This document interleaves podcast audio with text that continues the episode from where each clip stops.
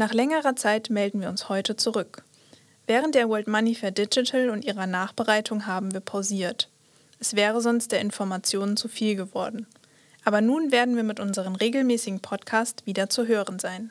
Heute sprechen wir mit dem Künstlerduo Stoebo, das sich aus Ziska Bogmann und Oliver Störmer zusammensetzt, über ihr Kunstwerk am neuen Flughafen BER. Seit Jahrzehnten ist es Usus, dass bei öffentlichen Bauten auch Kunstwerke berücksichtigt werden. Die Kunst am Bau fördert die gestaltenden Künstler, weckt bei Betrachtern Neugier und sorgt in unserem Falle, hier bei den internationalen Gästen am Flughafen, für einen ersten Eindruck unserer Kultur. Das Gespräch war so interessant, dass wir uns ein wenig verplaudert haben. Deshalb hören Sie nun zuerst Teil 1, der zweite Teil geht nächste Woche auf Sendung. Wir wünschen Ihnen schöne Ostertage und viel Vergnügen beim Zuhören. Hallo zusammen, vielen Dank, dass Sie sich Zeit für ein Gespräch genommen haben. Wir danken auch. Ja, vielen Dank auch, dass wir mit Ihnen heute hier sprechen können.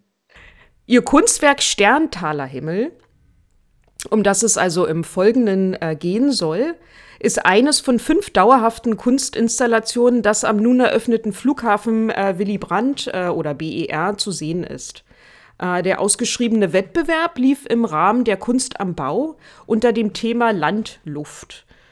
Ähm, die Kunst am Bau-Initiative ist hierbei, um das mal kurz zu erläutern, eine staatliche Verpflichtung aus baukulturellem Anspruch heraus, anteilig öffentliche Kunstwerke zu fördern.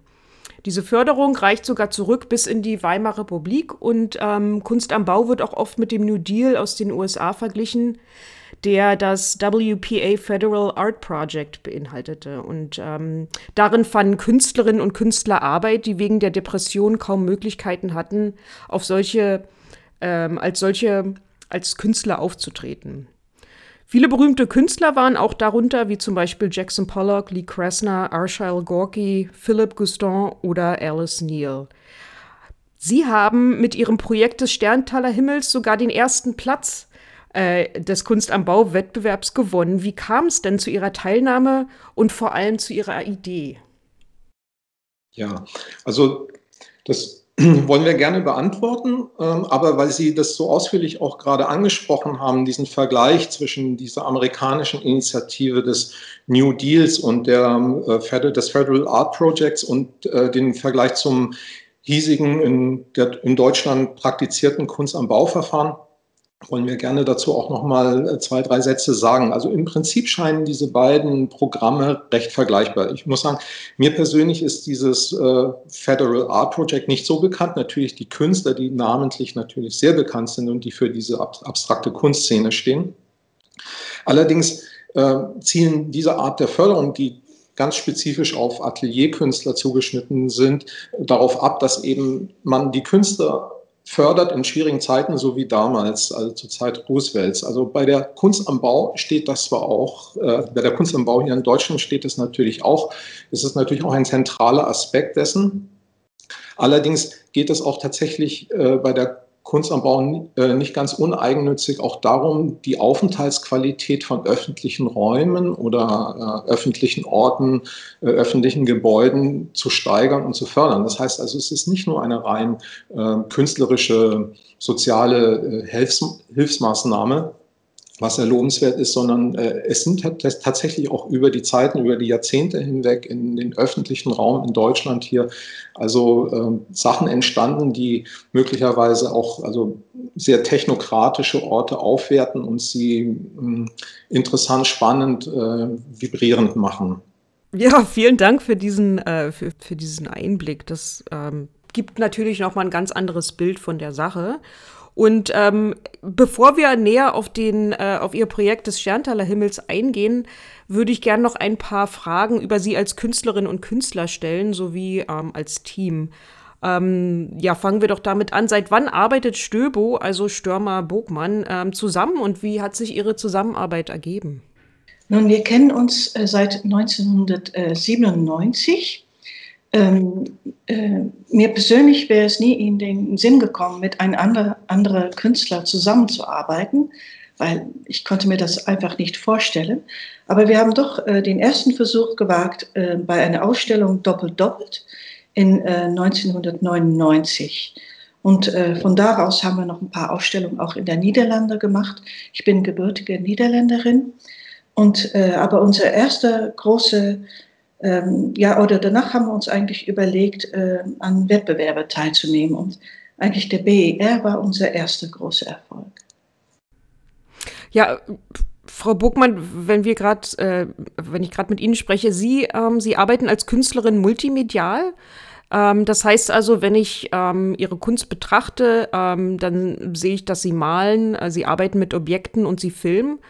Und ähm, ich habe auch gelesen, dass ähm, sie in vielen ihrer Kunstwerke die Diskrepanz zwischen Ansprüchen und Wirklichkeit darstellen. Das heißt, ähm, dass Menschen sich oft von ihren Lebensumständen leiten lassen, äh, Lebensumständen leiten lassen, Entschuldigung, anstatt äh, diese selbst ähm, zu bestimmen. Und dazu gehört auch Gleichförmigkeit und ähm, Wiederholung, die diesem natürlich nicht dienlich ist. Ähm, wie drücken Sie das aus? Ähm, nun ist es so, ich bin schon Fan von Sammlungen und äh, ich sammle schon ja, seit Anfang, von Anfang meines Studiums sehr viele Bilder. Zuerst äh, habe ich angefangen mit den äh, Flut der Bilder im Fernsehen, die zusammen und die auch wieder als einzelne Bilder zu betrachten und einzubringen. Und ähm, ja, die anderen Serien, das ist auch teilweise in Videos, kommt das auch äh, zum Ausdruck. Ähm, es gibt einen Film, den ich gemacht habe über die kleine Strandhäuschen ähm, bei Almeuden, äh, die sehr gleichformig sind, aber wo jeder doch irgendwie versucht, äh, individuell äh, das zu gestalten. Und ähm, ja, und eigentlich äh, in meiner Malerei ist es oft so, dass ich also diese Flut von Bildern eigentlich durch die Auswahl etwas Besonderes gebe und dann auch noch, äh, wenn man die noch kombiniert mit ein anderes Bild, also zusammen in ein Bild zwei Bilder bringt, dann entsteht ja auch schon eine Geschichte. Und äh, manche Bilder sind ähm, intuitiv gewählt wo ich damals selber auch nicht genau wusste, warum diese Bilder so zusammen oder selektiert wurden. Aber das wird einem dann nachhinein klar. Aber das ist auch äh, nicht meine äh, Bedürfnis, meine Idee davon, andere zu überstülpen. Das darf jeder äh, so sehen, wie er möchte. Es soll, äh, ja, es soll ein bisschen verrätseln oder und auch äh, äh, täuscht es auch, die Farben von meiner Malerei sind oft sehr äh, farbig, bunt. Und aber viele spüren doch, dass da etwas äh, unterliegend brodelt. Mhm.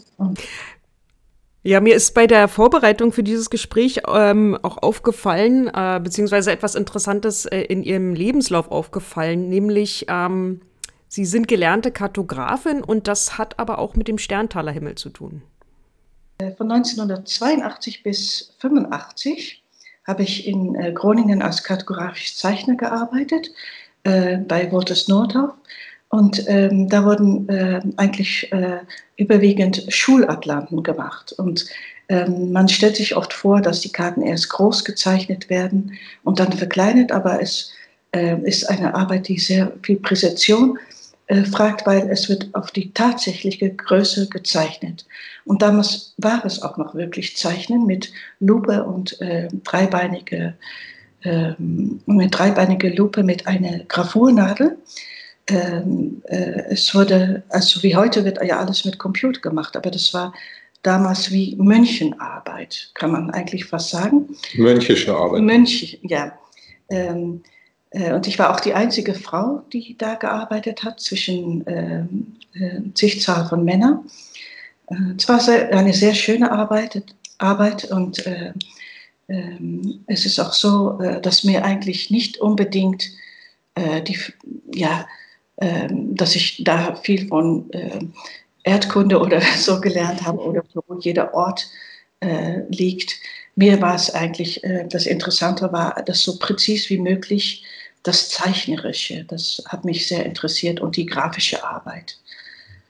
Und haben Sie dann auch den Sterntaler Himmel kartografiert? Äh, nein, die habe ich äh, in diesem Fall nicht äh, kartografiert. Da, das hat mein Mann übernommen oder mein Partner.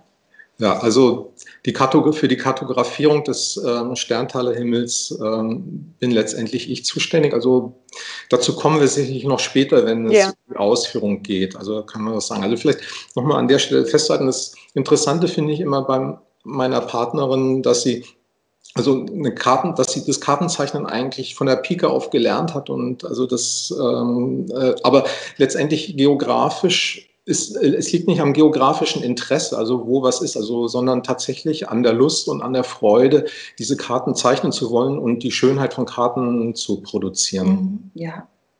Ja, Herr Stöber, Ihre Arbeiten, ähm, die sind ja zumeist gegenständlich, das heißt, äh, es sind Skulpturen, ähm, die aber dann auch in einem bestimmten Verhältnis zu ihrem näheren Umfeld stehen, äh, in dem sie dann auf, ausgestellt bzw. aufgestellt werden. Ähm, Sie bilden also eine Einheit mit Ihrer Umwelt. Können Sie uns dafür noch ein Beispiel geben, ähm, das das verdeutlicht?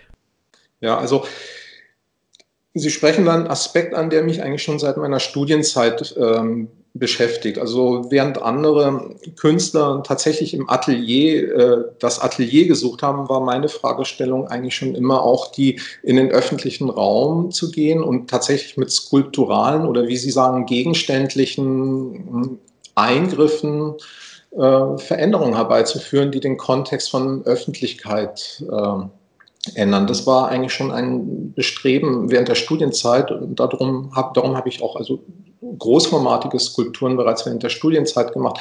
Äh, später wurde das Ganze noch gefördert dadurch, ähm, dass ich ein DAAD-Stipendium erhalten habe, wo ich in London im Kontext mit Architekten also diese Ideen weiterentwickeln konnten und daraus folgt dann auch zwangsläufig. Also die Arbeiten, die sich daran anschlossen, das sind vor allen Dingen, ich würde mal sagen, also Ortsfälschungen, die ich betrieben habe, wo Skulptur eigentlich fast gar nicht mehr als solitär gemeint ist, sondern also eher im Kontext als Eingriff, eine Veränderung ähm, äh, erzielt und von dort ausgehend kam es dann tatsächlich zu der Zusammenarbeit mit meiner Frau, in der wir das tatsächlich inzwischen als eine Art ja, Wettbewerbskultur betreiben.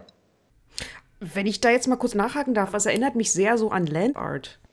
Ja. Weil dieses Interesse an der, an, an, an der Natur selbst und, ne, und, und, und diese zu gestalten sozusagen.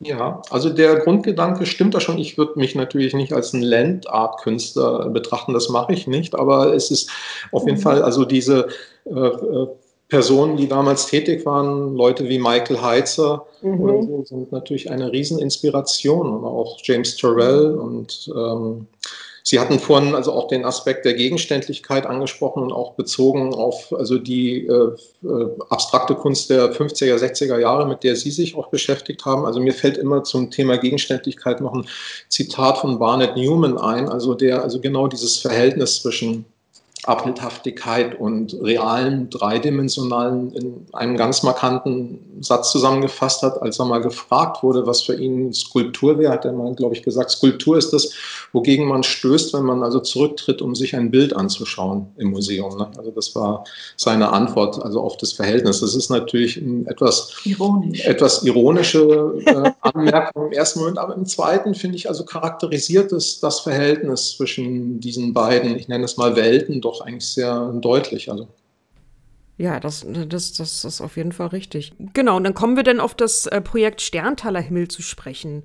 Ähm, auch dieser, ähm, also der Sterntaler Himmel, ähm, steht ja im, im Verhältnis zu seiner Umgebung. Können Sie denn etwas zur Entwicklung des künstlerischen Konzepts erzählen und äh, ja, und wie kamen Sie denn auf Münzen? Ja, also da knüpfen wir, glaube ich, an Ihre erste Frage an, die ich Ihnen leider nicht äh, vollständig beantwortet habe.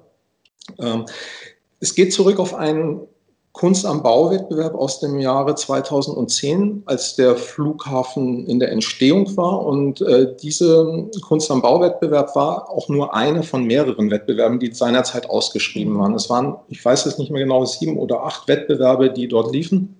Unter anderem waren fünf oder sechs von denen geladene Wettbewerbe für Künstler, die eingeladen wurden. Und zwei von diesen Wettbewerben waren offene Wettbewerbe, an denen sich also jeder Künstler und jede Künstlerin hat bewerben können. Mhm. Und wir hatten also damals, um das mal also auch so eine Konzeptentwicklung aufzuzeigen, also wir hatten damals, ich weiß nicht von wem es ausging, irgendwie die Idee oder den Einfall, äh, dass an so einem öffentlichen Ort in einer Bodenfläche tatsächlich etwas passieren könnte, was also so ein bisschen so ein schelmischer Gedanken ist. Also sowas wie ein Malheur. Also das, was passiert, wenn einem die Geldbörse aus der Hand fällt und äh, sich die Münzen über den Boden streuen. Das ist ja immer so ein magischer Moment, wenn es neben einem passiert. Da gibt es diese Geräusche, äh, das Klinken der Münzen und dann liegen die Sachen da und äh, manchmal sieht man auch das kennt jeder irgendwie oder von früher kennt eine Münze, die am Boden liegt. Ja, jeder denkt auch, oh, ist es, ist es mein Portemonnaie oder ist es mein Geld, was da fällt? Und, äh, ne? Ja, und das war der Ausgangspunkt zu dem Konzept und eigentlich der erste Einfall. Äh, letztendlich ist aber eine solche, wie sag mal, so ein Lausbubenstreich äh, ist ja nicht etwas, was in so einem künstlerischen Konzept beiträgt. Und dazu mussten wir dann nochmal in uns gehen, haben viel miteinander also auch diskutiert, wie kann man diese Idee weitertreiben, was kann man eigentlich daraus machen, wie kann es also mehr werden als nur dieses Malheur. Und dann kam als erstes dieser Gedanke dazu, dass es ja, Sie sprachen es am Anfang Ihrer Einführung an, äh, ja, um ein Thema am Flughafen geht wie Land und Luft, also Landseite und Luftseite. Das war auch explizit eine Fragestellung in dem Wettbewerb. Und dazu haben wir dann uns überlegt, dass eigentlich da es sich um zwei Bereiche handelt, also auch mhm. zwei ganz unterschiedliche Münzsammlungen sein können, die dort äh, im Boden sind. Also etwas, was sich an die numismatisch Interessierten richtet, dass da auch wirklich also interessante Sachen im Boden zu finden sind. Und also die eine Sammlung. Ja, die eine Sammlung, ja. die betrifft, äh, das sind alles, äh, was fliegt, das von, von Bienen, von Engel, von, naja, Adler gibt es natürlich sehr viele und äh, auch Astronauten, Flugzeuge. Und in den anderen Bereich äh, ist es mehr exotische Orte. Oder es ist auch sehr interessant, wie, wenn man auf die Münzen schaut, wie Länder sich repräsentieren. Genau. Ja? Also das eine sind im großen Sinne die Sehnsuchtsorte, also das, mhm. was mit Flughafen natürlich viel zu tun hat. Entweder kommt man aus denen oder man fliegt zu denen hin. Und das andere ist das Thema des Fliegens selber, was wir versucht haben in der anderen Sammlung zu thematisieren. So, das war jetzt also das Konzept soweit zu den Münzen und eigentlich war dann aber immer noch nicht klar, wie man diese Sachen organisiert im Boden. Also die einfach nur so auszustreuen, fanden wir eigentlich banal und wir waren eigentlich, muss man auch sagen, also kurz davor, also das wieder abzubrechen, ja. den Wettbewerb und gar nicht einzureichen, weil wir nicht irgendwie so einen übergeordneten Gedanken finden konnten. Und der kam dann tatsächlich erst mit dem Stichwort also des Märchens, also etwas, was aus einer ganz anderen Welt kommt, aus einer ganz anderen Richtung, also die Grimmschen Märchen, das Sterntaler Mädchen, um das es ging und äh, das ja seine, also nochmal um das zu erinnern, also in dem Märchen, also ist ein Mädchen unterwegs, was also sehr arm ist und was also trotz seiner Armut noch äh, alles gibt, was es ja, überhaupt, an überhaupt andere hat. Bedürftige. Sein Stückchen Brot, seine Kleidung und am Ende wird es für seine Selbstlosigkeit belohnt, indem ihm aus dem Himmel die Sterne als Münzen in ihre neue Schürze fallen und sie dann letztendlich äh, zum Happy End findet. Das ist so der Gedanke. Und als dieser Gedanke dann, ich weiß nicht durch was, irgendwann im Raum stand, machte das auf einmal Klick und mhm. ähm, wir sagten, jetzt ist die Idee rund. Mhm. Ja. Und dann, wenn man an die, ähm, also die Sterntaler denkt, dann kommt man auch schnell über, ja, wie sollen die Münzen platziert werden? Ne? Es ist nicht, nicht so wie eine ausgestreute Geldbeutel. Da kam auch schnell die Idee, wir machen es wie die Sternkonstellationen, so der nördliche Hemisphäre und die südliche Hemisphäre.